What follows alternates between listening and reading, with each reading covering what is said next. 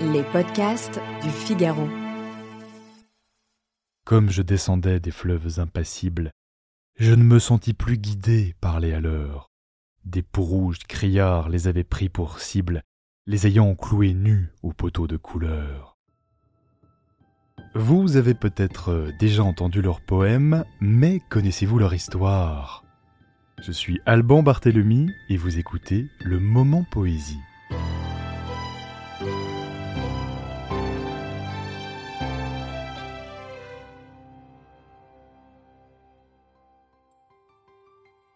Amis de la poésie, bonjour. Je vous propose d'évoquer aujourd'hui Arthur Rimbaud. Dans la mémoire collective, il est l'éternel adolescent. Ce jeune homme au regard provoquant, avec les cheveux en bataille. La vie poétique de Rimbaud a été très brève, vous allez le voir. Et c'est peut-être ce qui a contribué à forger sa légende. Arthur Rimbaud naît le 20 octobre 1854 à Charleville-Mézières. Son père est capitaine d'infanterie, sa mère est décrite comme sévère, autant dire qu'il ne grandit pas dans un environnement chaleureux. C'est un enfant solitaire qui se réfugie le plus possible dans la lecture et dans l'étude. C'est aussi un élève brillant, il rafle les premiers prix à l'école, notamment en composition latine. Pour autant, s'il ne le laisse pas paraître, le moins que l'on puisse dire, c'est que le jeune homme bouillonne intérieurement. Tout le jour, il suait d'obéissance, très intelligent. Pourtant, des tics noirs, quelques traits semblaient prouver en lui d'âcres hypocrisies, dans l'ombre des couloirs aux tentures moisies. C'est à l'âge de 15 ans qu'Arthur Rimbaud fait une rencontre décisive, celle de Georges Isambard. Georges Isambard est un jeune professeur au caractère passionné.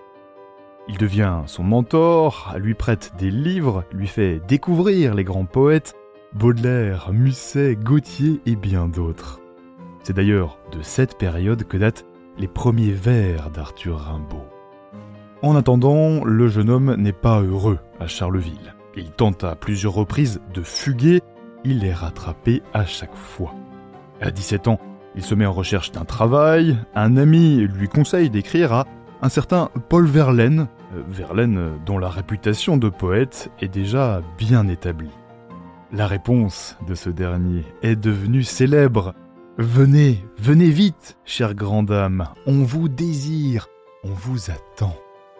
Nous sommes en août 1871, à la veille de l'instauration de la Troisième République. Dans ce Paris révolutionnaire, Arthur Rimbaud est hébergé tantôt chez l'un, tantôt chez l'autre. Il fait la connaissance du tout Paris littéraire et stupéfie ses nouveaux amis par l'audace de son écriture. Toutefois, son comportement fait bien vite scandale. Il va jusqu'à blesser le photographe Étienne Carjat, le même qui avait réalisé son portrait pourtant quelques mois plus tôt. Mais surtout, Rimbaud démarre une liaison amoureuse avec Paul Verlaine. Imaginez l'esclandre, Verlaine était alors marié et avait un enfant de cette union. Pour fuir le scandale, Rimbaud et Verlaine quittent Paris pour Bruxelles et puis pour Londres, où ils proposent des cours de français pour survivre. C'est une relation passionnelle, houleuse même. Le 10 juillet 1873, Verlaine est ivre et il tire sur Rimbaud avec un revolver. Incident heureusement sans gravité pour notre poète, mais Verlaine sera incarcéré. Au gibet noir, manchot aimable, dansent, dansent les paladins, les maigres palatins du diable, les squelettes de Saladin.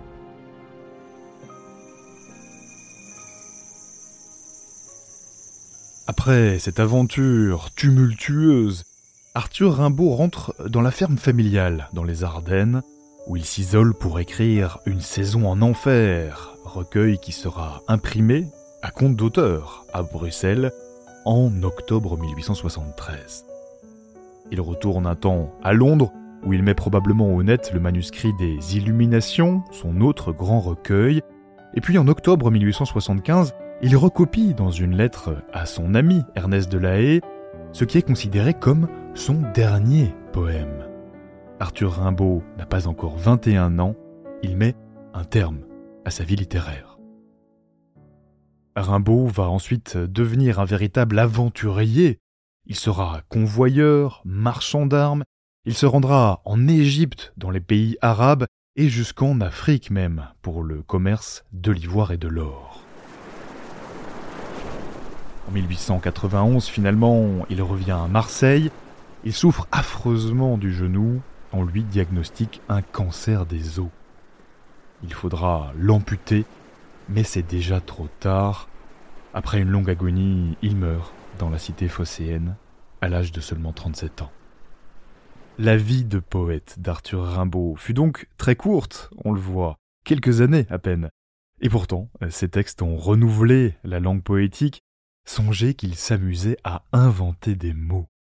C'est typiquement le cas dans son célèbre poème du bateau ivre, titre qui résume bien le projet qui fut celui d'Arthur Rimbaud, celui d'un immense mais raisonné dérèglement de tous les sens, un univers halluciné dans lequel il est merveilleux de se faire embarquer. Un extrait du bateau ivre d'Arthur Rimbaud. Comme je descendais des fleuves impassibles, je ne me sentis plus guidé par les haleurs. Des peaux rouges criards les avaient pris pour cible, les ayant cloués nus aux poteaux de couleur.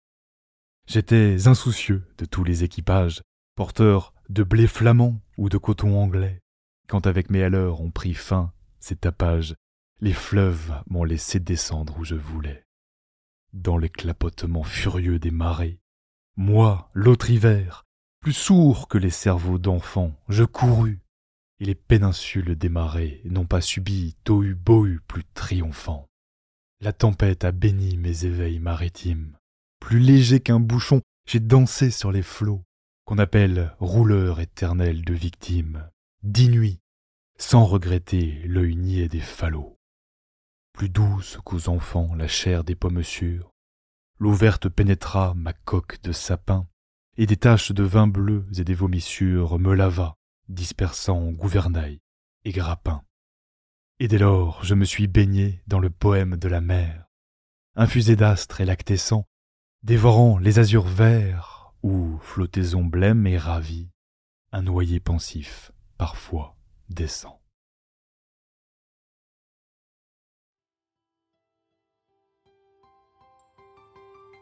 Ce moment poésie a été réalisé par Haute Cérès.